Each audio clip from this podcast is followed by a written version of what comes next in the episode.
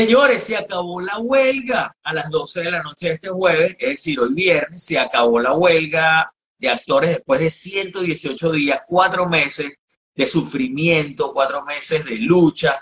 Apenas el lunes, el viernes pasado, eh, se había dado la última reunión con los estudios y los estudios, bueno, no querían ceder a las exigencias del sindicato y Fran Drescher, la niñera que actuó como, como una verdad niñera de todos los actores eh, que forman parte de este sindicato, se salió con la suya. Ha logrado un contrato eh, eh, valorado en más de 100 millones de dólares con aumentos, compensaciones, bonos de participación por streaming y uno de los puntos más álgidos, Sergio, amigos, era la creación de zombies de parte de los estudios, que son estos actores creados por inteligencia artificial para los uh, background actors, o sea, para sustituir a los background actors y en algunos casos a los actores de reparto y hasta los protagonistas en el futuro. Ese era el punto más álgido que luchaban los estudios para, que, para no cambiarlo y, bueno, tuvieron que hacerlo. Así que no zombies eh, de ahora en adelante, por lo menos por tres años. Dentro de tres años volveremos a hablar del tema. O sea, no, los extras, eso son los extras en todo caso, Víctor. Sí, o sea, los extras tenían un problema muy grave. Y es que, por ejemplo, en Game of Thrones llegaban a pagarle hasta 10 dólares por el día de grabación. 20, 50, 30 dólares. Sí, o sea, una cosa realmente, no sé, deprimente.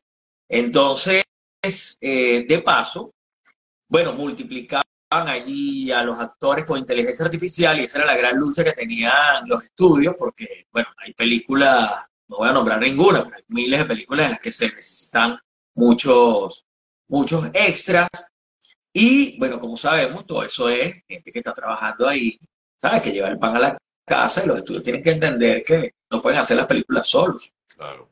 Igualmente entendido, hoy a las 10 de la mañana, el comité de los captains, los capitanes negociadores de SAGAFTRA, el sindicato, el union de actores, se va a hacer la presentación a la Junta General, la Junta Directiva eh, en pleno, para mostrarles qué fue lo que firmaron y entregarle todos los detalles y luego ellos aprobarán y a partir de allí dirán dónde va a ser la celebración y cómo va a ser la celebración, porque consiguieron unas reivindicaciones que son muy importantes para los actores. De hecho, aunque se, va se van a suspender películas, se van a retrasar películas, Sergio, amigo, eh, esto va a hacer que la industria, oye, tenga una inyección de oxígeno.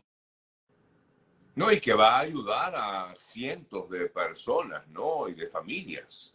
Claro, que puedan pagar la renta, porque aquí yo vimos no sé cuántos testimonios, bueno, yo conocí cuando estaba con Steve Wilcox, eh, que fuimos a los estudios Warner, conversamos con varios actores que decían, o sea, yo vivo de esto. Y la verdad es que no puedo, o sea, ya no puedo más, no, puedo sobrevivir. Pero por lo menos se llegó a un acuerdo, que es lo importante, y como tú decías, de alguna manera protegidos por unos cuantos años, luego de bueno, ya varios meses en, huelga. Eh, eh, bueno, valió la pena, pues valió la pena lo que hicieron, ¿no? Es lo importante. Definitivamente. Eh, entonces, bueno, hoy vamos a conocer más detalles acerca de, seguramente estaremos publicando algo al final del día con respecto al resumen que de Fran Drescher, los capitanes y la gente que tuvo esa responsabilidad gigantesca de convencer a los estudios después de 118 días de strike o de huelga. Patrick Dempsey, lo deben haber visto por todas partes, eh, es el hombre vivo más sexy. Ya no somos ni Sergio ni yo. Nos tumbaron, nos tumbaron el puesto, Víctor. Nos tumbaron el puesto, pero así debe ser, debemos cederle a las nuevas generaciones. Patrick Dempsey, pero, Patrick, 57. estaba leyendo que tiene 57 años, y ahí estaba dando sus fórmulas para, para mantenerse activo, que es lo importante, pues, por supuesto. Claro. De forma, ¿no? El doctor Derek Shepard, que pronto va a aparecer como piloto australiano Piero Taruffi en la película Ferrari dirigida por Michael Mann. Por cierto que en esa edición de People cuenta que él mismo llamó a Michael Mann y le dijo, papelito ahí para, por favor, déjame formar parte de esta película en la que ya estaban trabajando Adam Driver y la española Penélope Cruz, y ahí lo vamos a ver pronto, muy pronto, en Ferrari, al hombre vivo, el hombre más sexy sobre la faz de la Tierra, según la revista People. La revista People hace esa, esa mención, entre ese, esa especie de reconocimiento desde 1985, 86 aproximadamente.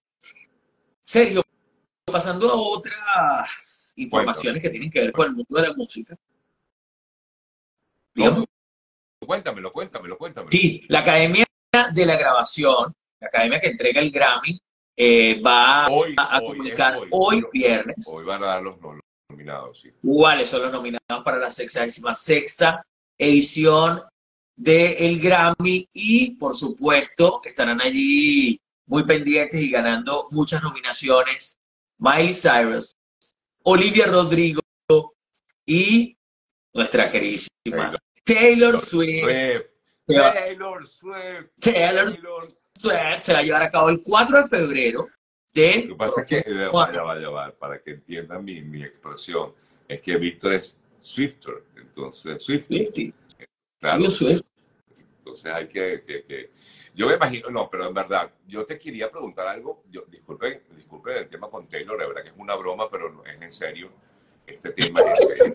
Eh, pero eh, Taylor ha hecho algo importante, no solamente lo que ya tú has comentado en varias ocasiones em, sobre eh, estos conciertos, bueno, que se quedan totalmente abarrotados. Ayer creo que dio uno en Argentina o antes de ayer, estuvo por, por, por Argentina. Pero te quería comentar, o va a estar, no sé exactamente si ya hizo el concierto en Argentina, por cierto, Víctor, ¿sabes? sé que estamos, o sea, la verdad es que no le he hecho seguimiento no, a, no, creo que no, creo que el tema de las todavía no. ¿no? Sí, algo de eso, sí.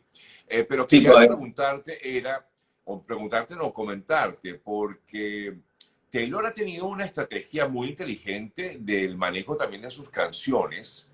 Eh, ya me corrigieron que sí, que está en Argentina. Gracias, gracias. Yo vi que había algo, iba a estar en Argentina y ya está, efectivamente.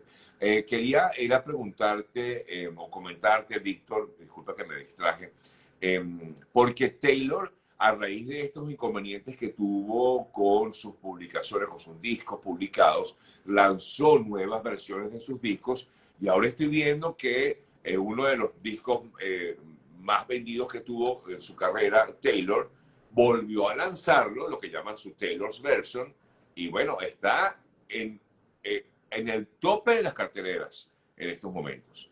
Eh, canciones sí, de hace unos años. ¿no? 1989 lo volvió a lanzar este mes y bueno, definitivamente ha sido una gran estrategia después de que le habían arrebatado los derechos a poder interpretar sus canciones, ganar dinero con sus temas. Ella comenzó a sacar esas Taylor's version y el último, el más reciente, después de el éxito de The Eras Tour ha sido, bueno, de la primera parte de The Eras Tour, allá acaba de arrancar como la segunda parte de, la gira de conciertos, que como dice, está en Argentina y le faltan dos días, luego se va a Río de Janeiro, Brasil, este, y sí, ha sido todo un éxito. De hecho, una de las canciones de 1989 está dedicada a su relación con eh, el líder de ex líder de One Direction. Ah, con, Harry Styles. Con Harry Styles, y se dice que Harry Styles, supuestamente, porque yo no he visto ninguna fotografía de Harry Styles actual, se dice que en una presentación de Las Vegas, Harry Styles llegó con la cabeza rapada, porque en esa canción de 1989, que se está escuchando Taylor's version ahora muchísimo, se llama Now That We Don't Talk, ahora que no hablamos, ella dice, te dejaste el pelo largo, tienes nuevos iconos y desde afuera parece que estás intentando seguir viviendo. En la letra dice eso. Y bueno, se supone o se dice que este se rapó el pelo para tratar de, de, tú sabes, contradecir un poco el lanzamiento de esa, ese tema que está sonando durísimo, 1989, el álbum de... Primer comentario de Taylor. Ya, listo. Sí, ya dejemos a Taylor a un lado, ya saben que está, va a estar, va a tener muchísimas nominaciones en el día de hoy. 4 de febrero vamos a estar dando muchísima información a partir de hoy hasta el 4 de febrero con respecto a la música, los Grammy. también se espera que. De aquí al 4 de febrero, Taylor tiene mucho, perdón, Víctor tiene mucho que hablar de Taylor. Es más, de ahora en adelante, cada viernes, para que no ocurra lo de hoy, que tú me preguntas, ¿por dónde va Taylor, por favor? Te voy a dar un resumen corto, muy conmigo. O sea, va para decirte por dónde va. Las Taylor News. Taylor, News, muy bien. Y con respecto a las nominaciones de los Grammy, se espera que Carol G y Shakira también tengan nominaciones. Recuerden que los Grammy se van a llevar a cabo el 4 de febrero en la hermosísima y maravillosa, increíble, mágica ciudad de Los Ángeles, California. Se van a llevar a cabo en el Crypto.com Arena, que es la casa de Los Ángeles Lakers, situada en el eh, Downtown LA, en el LA Live. Están invitados todos, los esperamos el 4 de febrero en Los Ángeles. Mira, te preguntan, varias personas me han preguntado cosas que no sé sobre Bad Bunny. ¿Qué ha pasado nuevo con Bad Bunny? Algo de inteligencia artificial, no lo sé. Sí, Bad Bunny, bueno, eso debe ser otra estrategia. ajá, cuéntame, cuéntame, cuéntame. Sí, eso es otra estrategia de su equipo de mercadeo. Al parecer, supuestamente, hay alguien que creó una canción eh, usando inteligencia artificial y eh, imitando la voz de, de Bad Bunny. Ah, ya Entonces, entonces él en un chat eh, supuestamente dijo, ustedes no merecen estar en este chat si les gusta esa pedazo de canción, por eso es que lo que sea, opinó que no le gustaba, pero yo pienso que eso es parte, de, parte del marketing de, de Bad Bunny, este, así que eso es un invento de ellos porque para seguir generando noticias y, lo logran, porque la verdad es que aparece por todas partes, la gente opina, si les gusta el tema, si no les gusta. Me, da risa el comentario de varios, que, no es, que es el mismo, que dicen que no es difícil imitarlo, que no hace falta inteligencia artificial.